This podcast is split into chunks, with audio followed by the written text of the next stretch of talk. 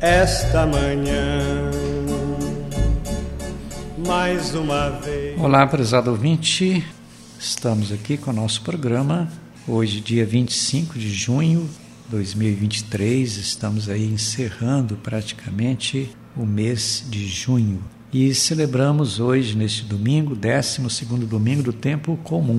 Eu convido você a refletir comigo o conteúdo da liturgia de hoje. Primeiro, dizer que a celebração é oportunidade para reabastecer a nossa fé. Por isso que a gente participa da missa dominical. A Páscoa celebrada é nossa força e é fortaleza diante dos males do mundo de hoje. Por isso devemos celebrar e celebrar com esperança, celebrar com alegria por esse encontro que a gente faz com o Senhor. E além de encontro com o Senhor, encontro também com os irmãos da comunidade. Celebramos a memória da vida do Senhor com toda a confiança. Seremos ajudados pela palavra de Deus que faz arder o coração. Então a gente olhar para a palavra de Deus como sendo aquela força que direciona a nossa vida na caminhada. E sorrir e pensar que eu nada sei. A primeira leitura então de hoje, Jeremias capítulo 20, do décimo ao 13. Ele salvou das mãos dos malvados a vida do pobre, diz Jeremias. Jeremias então denuncia quem espalha injúria, quem espalha medo no meio do povo. Disse que o Senhor está do lado do povo e ele ajuda o povo a vencer as maldades. Os malvados vencidos terão vergonha de tudo aquilo que fizeram, diz o profeta. Temos que louvar ao Senhor por salvar as pessoas contra os males que estão presentes no meio, da comunidade. E o profeta está justamente alertando as pessoas: não se deixem levar pelos malvados. Por escutar uma voz que disse que faltava gente. Depois da segunda leitura, carta de Paulo aos Romanos, capítulo 5, do 12 ao 15. O dom de Deus está acima de qualquer delito. Significa que Deus é misericordioso. Deus não é punitivo.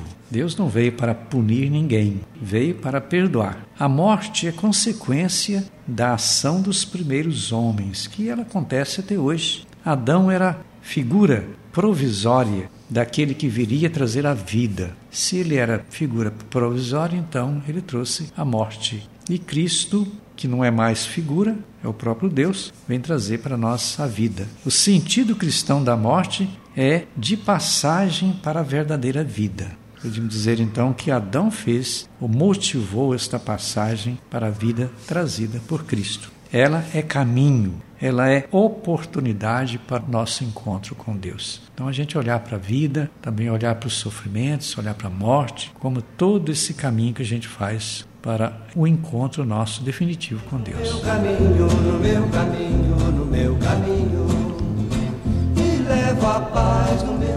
Depois o evangelho de hoje, capítulo 10, Mateus capítulo 10, 26 a 33, não tenhais medo daqueles que matam o corpo.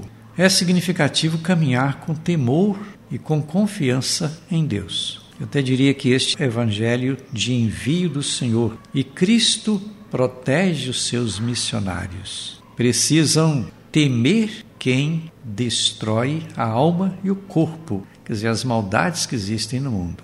O Evangelho cita três vezes a frase: Não tenhais medo, no anúncio. Três vezes: Não tenhais medo. Não temer pregar a verdade do Evangelho, porque é ordem de Jesus. O compromisso do missionário é pregar, levar a palavra. O resto é por conta de Deus. Se nós fazemos a nossa parte como pregadores, o resto Deus faz. O Evangelho é bem claro. Quem declara a favor de Deus, Deus estará a seu lado. Mas quem nega o Evangelho, quem nega o anúncio da verdade, não tem em si o próprio Deus. O plano do reino de Deus perpassa pela história da salvação. Desse reino, todo o povo de Deus é convocado a construir. Na origem de tudo está a fé. Esta fé que é fortalecida na defesa da vida. Fé e vida são duas realidades fundamentais. O que tenho feito para ser defensor do reino de Deus nos dias de hoje? O dia de hoje nos convida a pensar nisso. O que estou fazendo para defender a fé, para defender a vida, para defender esse encontro das pessoas com o próprio Deus? Que se pode ser. Pois é, que a liturgia então de hoje, 12 domingo comum, seja um momento, sim, de oportunidade grande para que cada um faça seu encontro com Deus, reforçando a sua fé, reforçando o seu compromisso com Deus. Eu termino aqui lhe desejando as bênçãos em nome do Pai, do Filho e do Espírito Santo. O nosso abraço e até o próximo programa. Nada não encontrarei, somente o